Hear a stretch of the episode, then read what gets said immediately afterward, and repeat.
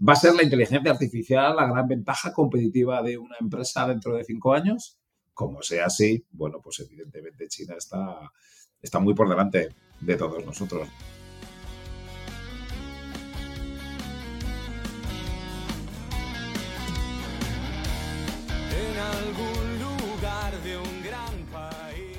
Muy buenas a todo el mundo, soy Adrián Susudio y esto es Charlando con Libros.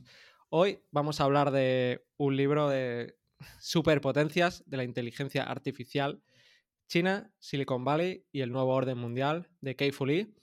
Vamos a hablar de muchas cosas, sobre todo de China, de inteligencia artificial, de las primeras profesiones que desaparecerán y en cambio de las profesiones que dice el autor que son las más seguras. También eh, veremos la opinión de Naval sobre ello y las soluciones que propone el autor.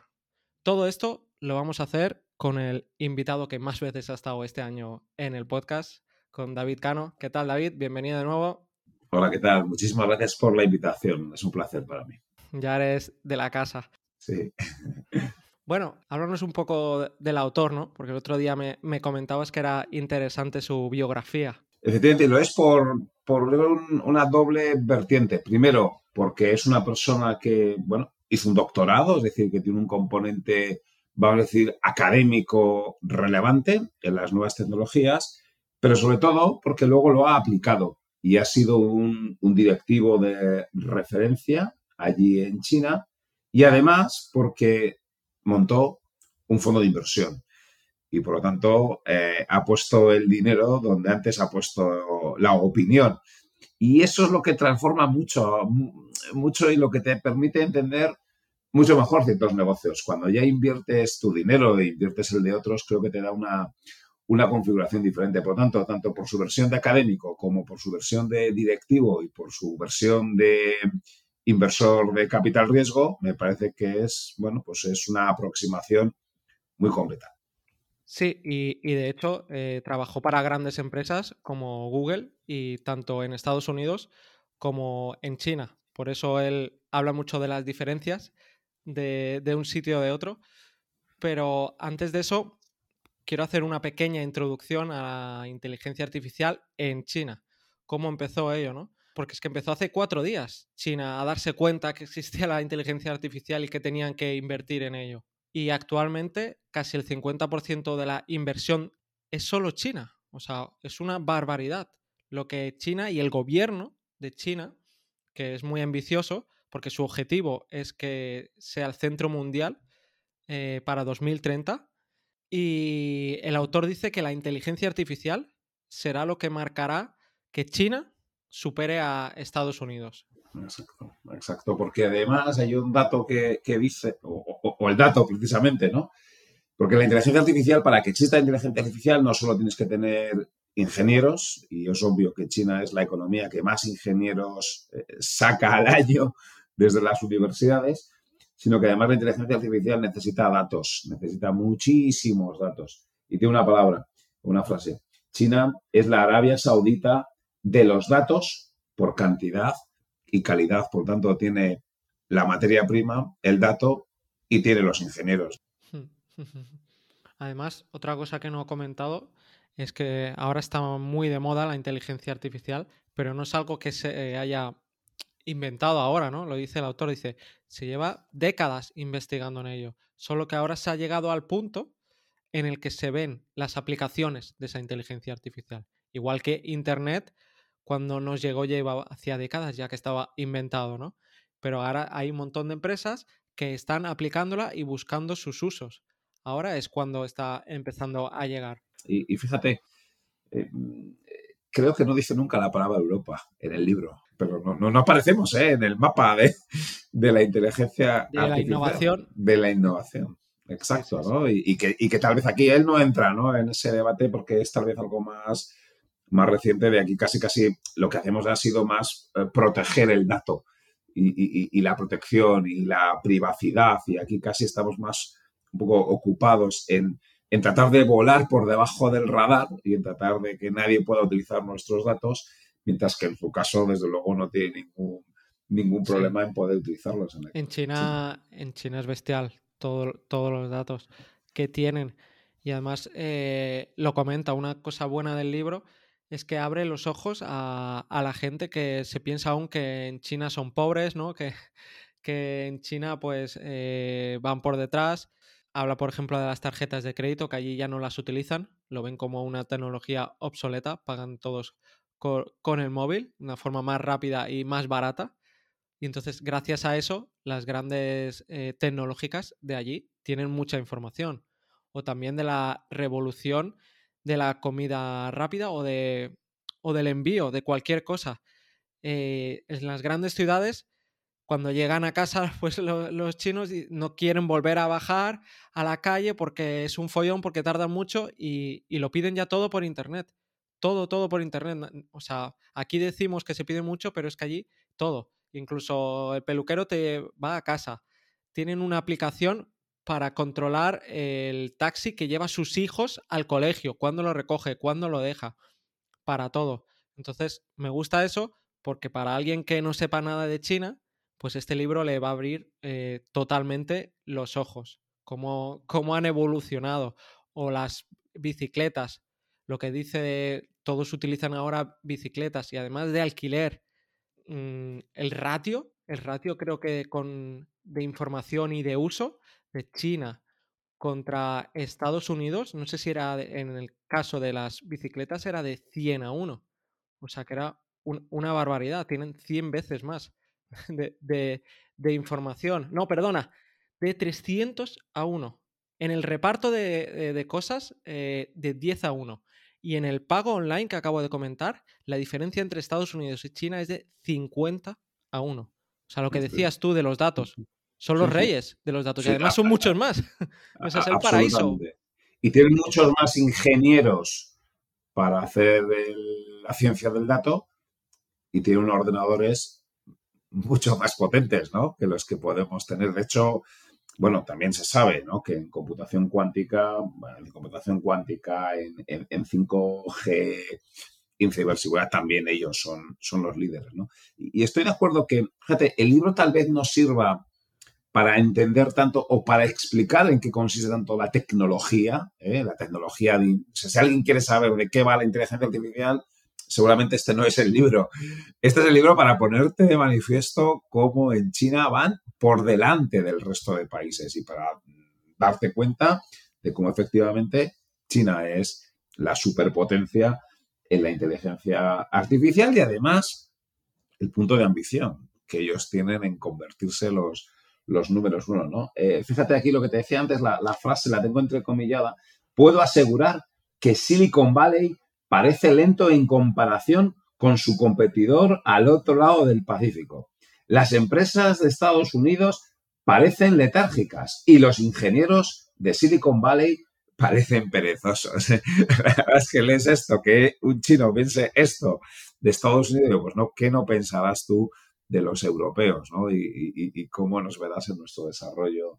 Y que ha estado trabajando allí. O sea, no es que digas que, ha estado en China, ¿no? Ha estado muchos años viviendo en Estados Unidos. Pero un, libro que sí que se podría decir que habla de, o como, saber de la inteligencia artificial, que nos recomendó Luis Torras, es el de Programados para, para crear, que no me lo he leído, lo tengo pendiente, lo tenemos pendiente, que es de Marcos Dusotois, de acantilado. Y ese sí es recomendado por Luis, seguro que será un buen libro. Este libro, la parte mala es que está muy, muy sesgado a China. Solo siempre dice argumentos a favor de China. Eso hay que tenerlo en cuenta. Pero tú tenías, David, otro, otro libro que decías que sí que recomendabas para saber un poco más de tecnología, ¿no? Que me has comentado antes.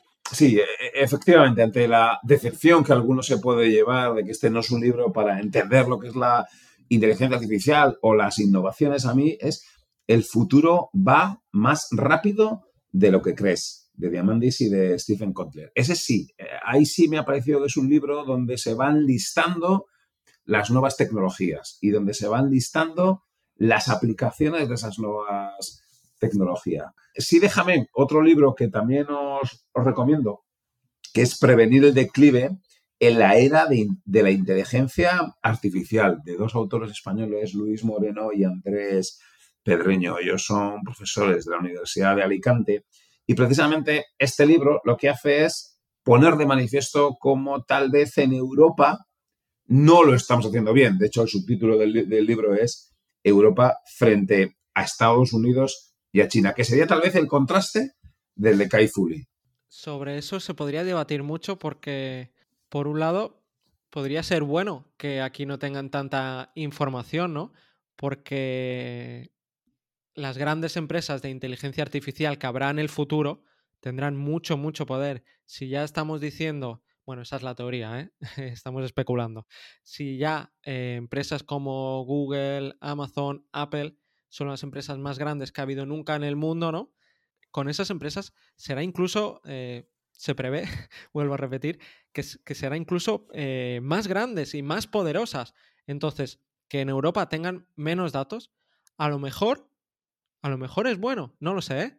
Es solo una idea que a mí me ha venido, porque el autor ni lo comenta, como decías tú, me ha venido a, a la cabeza tenemos el corazón partido con la tecnología, ¿no? Nos parece que está muy bien la tecnología, nos parecen muy bien los avances vinculados a la inteligencia artificial, pero también nos genera un temor.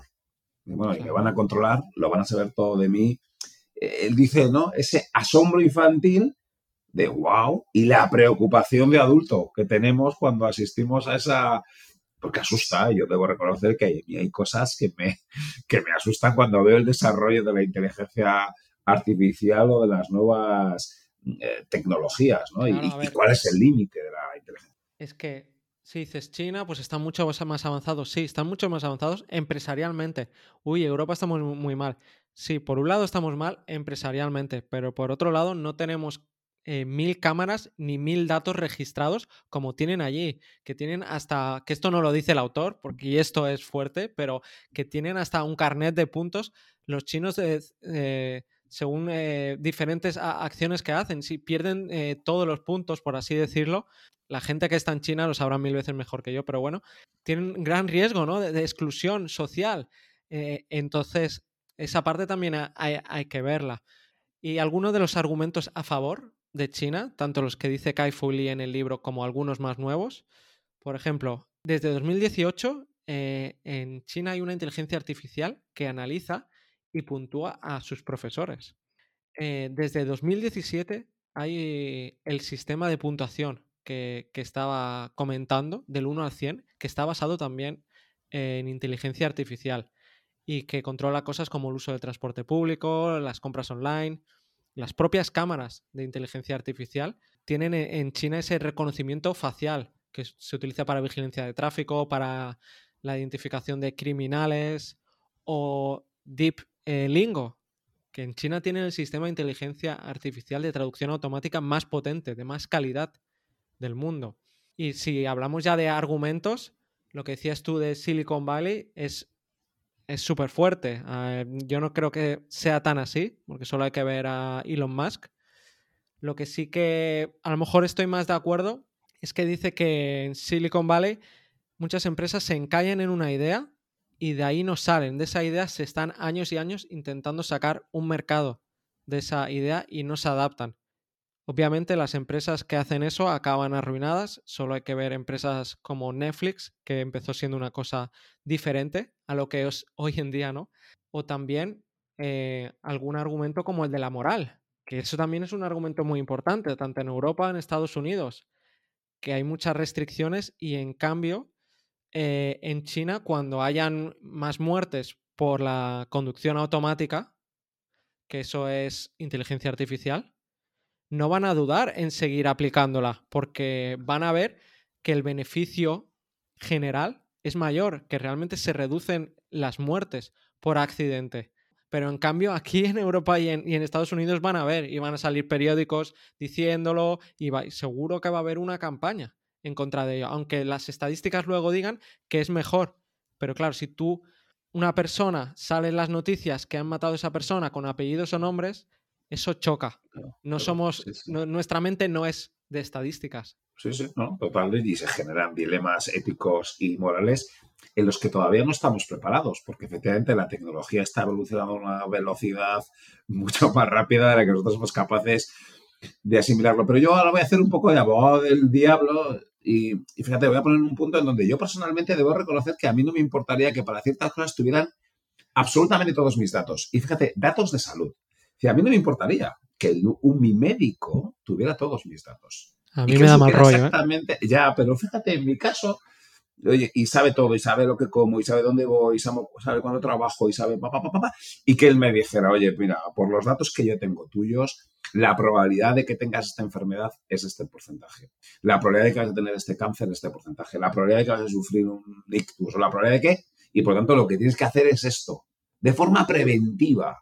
¿Sabes? A mí la salud, tener datos para que de forma preventiva se me aconseje y se me recomiende qué es lo que tengo que hacer, me parece que es eh, no sé, súper útil. Ya sé que asusta. Al lado de ¿eh? las aseguradoras. Bien, bueno, bueno. De ahí ya, de hecho, ya hay un debate de, ¿sabes los test estos de epigenética Y, todo esto? Hay mucha gente que, tiene miedo a, enviar eso y que tengan toda esa información porque ya se está hablando que esa información la pueden utilizar y luego vas a una, a una mutua, ¿no? Médica y luego, eh, según eso, te cobren mucho más o directamente te rechacen. Ya lo hacen actualmente cuando la gente más mayor ya directamente la rechazan, pero con eso van a poder cribar mucho más y, eso también da mal rollo. ¿eh? Pero también que te cobren mucho menos, porque si igual tú tienes una salud superior o porque, oye, o a este señor se va a cuidar, yo al final me cuido y yo me mido las pulsaciones y yo me mido cuánto corro y yo, juego ese tipo de cosas me las mido. pero la genética no la puedes controlar, David. Eh, no, pero estoy de acuerdo, ¿eh? pero tal vez... Es muy importante. Absolutamente, absolutamente. Lotería genética. El libro de la, lotería genética, ¿eh? que sobre el cual podemos hablar otro día, efectivamente también te genera ese punto. Pero bueno, no voy a hablar porque efectivamente de eso, eso nos puede dar para otro, otro podcast. Pero bueno, estamos ya rodeados de inteligencia artificial. Cuando vas a Amazon y te sugiere o eh, e, este producto lo han comprado con este otro, este, eso es inteligencia artificial. Eso es. O cuando. O, Netflix cuando te recomienda, ¿no? Cuando te recomienda películas o, Spotify. O una inteligencia artificial muy importante y que se nos ha pasado a mucha gente por la tesis de, Meta. Y es que Meta, Facebook o Instagram, durante muchos años, ha sido la número uno cuando salieron las, las stories, ¿vale? Las, historias estas de 24 horas en las fotos, no lo inventó Instagram, lo inventó otra, otra empresa. Y Facebook Meta vio que, se le iban los usuarios y quiso comprar esa empresa. Pero, pero la otra empresa dijo que no, ¿vale? Ah. ¿Qué hizo al final eh, Facebook? Lo copió. Lo copió y como resultado le funcionó. ¿Qué ha pasado ahora con TikTok? Instagram lo ha intentado copiar. Lo mismo, o sea, los reels, el algoritmo. ¿Por qué esta vez se está viendo que no? Que Instagram sigue perdiendo eh, horas de uso en comparación a TikTok y TikTok sigue subiendo y subiendo. Porque no es solo la herramienta, no es solo la duración de los vídeos, el enlazar una con otra, no es eso. Es que detrás de TikTok hay una inteligencia artificial. Esto en el libro lo comenta, pero de pasada, porque es el libro es de 2018 y entonces lo comenta de muy de pasada, pero si buscas la empresa que comenta, ves que es la de TikTok. Esa empresa mm, que compró a la, empresa actual de TikTok, esa empresa ya era de inteligencia artificial, que se utilizaba para otros mercados, pero lo aplicó para TikTok. Y, esa es la clave, el triunfo de TikTok que es que te conoce en tres minutos mejor que te conoce Instagram en tres horas. Esa es la clave, esa inteligencia artificial china. Y eso es algo que mucha gente eh, no ha visto hasta hace poco. Pero fíjate, y, como China sea líder en la tecnología, que es la gran ventaja competitiva empresarial y lo vaya a ser dentro de cinco o diez años, pues entonces China será líder de la economía mundial, ¿no? Que efectivamente, es decir, ¿va a ser la inteligencia artificial la gran ventaja competitiva de una empresa dentro de cinco años? Como sea así, bueno, pues evidentemente China está, está muy por delante de todos nosotros, ¿no? Según, fíjate, según comentábamos, yo me lo estaba aplicando a mi propio negocio, a mi propia actividad. Mi actividad es gestionar activos financieros.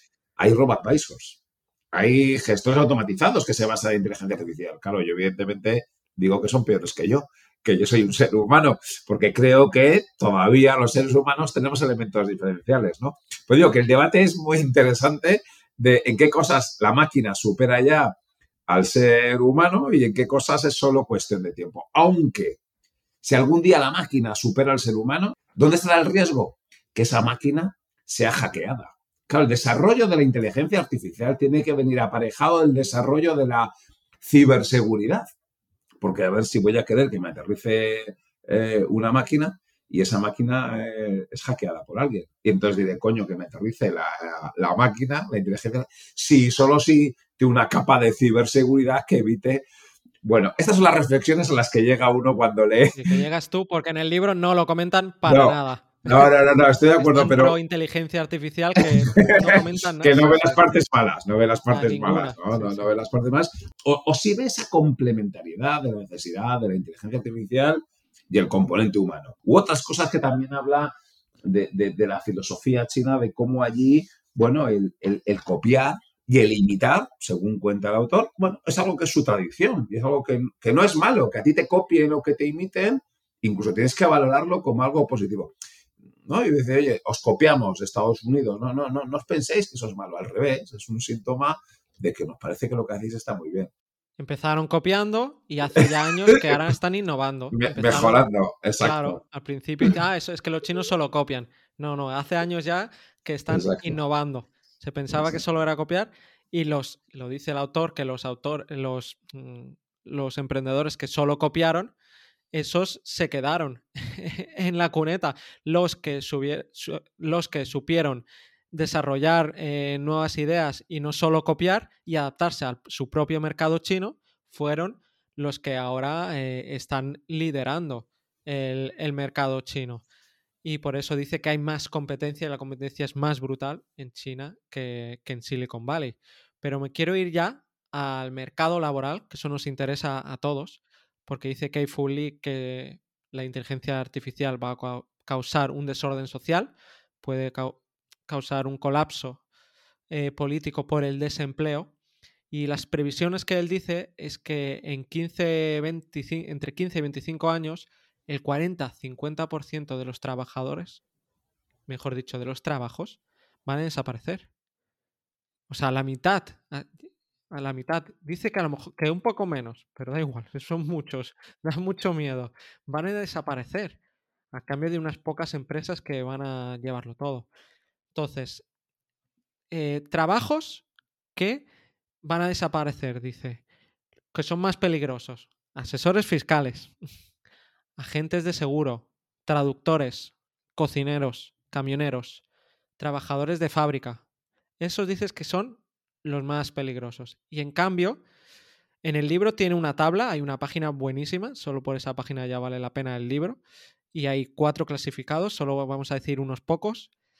Y la zona más segura son abogados, psiquiatras, asistentes sociales, conserjes, peluqueros, fisios, eh, cuidadores, este estilo. Creo que, nos podemos hacer una, una, idea sobre ello. Y también quería comentar la opinión que tiene Naval, porque recientemente ha hablado sobre, sobre ello. Y es que dice que la inteligencia artificial reemplazará a la gente que piensa que lo hará. Y, también dice que la inteligencia artificial lo que va a hacer es que nos planteemos lo que es el ser humano, lo que es em, nuestra definición como ser humano. Sí, sí, sí, sí. pues fíjate, pero yo ahí igual poco botella medio vacía, y perdí medio llena en lugar de medio vacía. Es verdad es muy posible que tal vez el ser humano ya no vaya a ser necesario para apretar una tuerca o ya no vaya a ser necesario para cosas que pueda hacer un robot. Y habrá desaparición de puestos de trabajo que puede hacer una máquina. Eh, pero es que habrá nuevas cosas que sean eminentemente humanas. Y el ser humano tiene muchas capacidades para hacer muchas cosas que igual no las estamos haciendo porque hoy nos dedicamos a hacer cosas que las puede hacer una máquina. No tiene ningún sentido que yo me pase ocho horas al día apretando una tuerca cuando eso lo puede hacer una máquina. Pero igual sí que tiene mucho sentido dedicarle ocho horas al día a estar en compañía de otra persona o a estar, a, ser humano. Y eso no lo va a hacer. Y, tal vez nos deja un hueco. Y fíjate, y esto, wow, es que son debates muy profundos. Es que igual no tenemos que trabajar más de tres días por semana. o de dos días. Pues ya, ya sé ¿eh? que esto genera polémicas y demás, pero es una versión optimista, soy un tecno-optimista. ¿eh? Y es como el desarrollo de la tecnología puede hacernos ser más humanos y tal vez ser más humanos sea tener una vida más, más feliz. Yo soy un poco más mayor que tú y cuando yo estudiaba aquello, oye, ¿qué eres de letras o de, o de ciencias?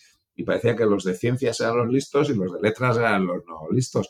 Bueno, pues creo que eso va a cambiar y que ahora pueden ser las dos cosas y que ahora estudiar letras y estudiar filosofía, historia y demás, esas son profesiones que van a incrementar su valor y que van a incrementar su atractivo, porque lo que puede hacer una máquina, por muy listo que seas, por muy de ciencias que seas, lo que puede hacer una máquina, lo que puede hacer una inteligencia artificial, lo va a hacer mejor que tú. Y lo que no puede hacer una inteligencia artificial, y hay muchas cosas que no puede hacer una inteligencia artificial, una inteligencia artificial no puede, no puede amar, no puede acompañar, no puede sentir lo que tú sientes, no puede reírse de, de verdad de un chiste. Sí, a ver, Eso es lo que te he dicho antes, fuera de micros. Que por una parte sí, pero por otra parte eso lo puedes hacer estando en el paro. Ese es el problema.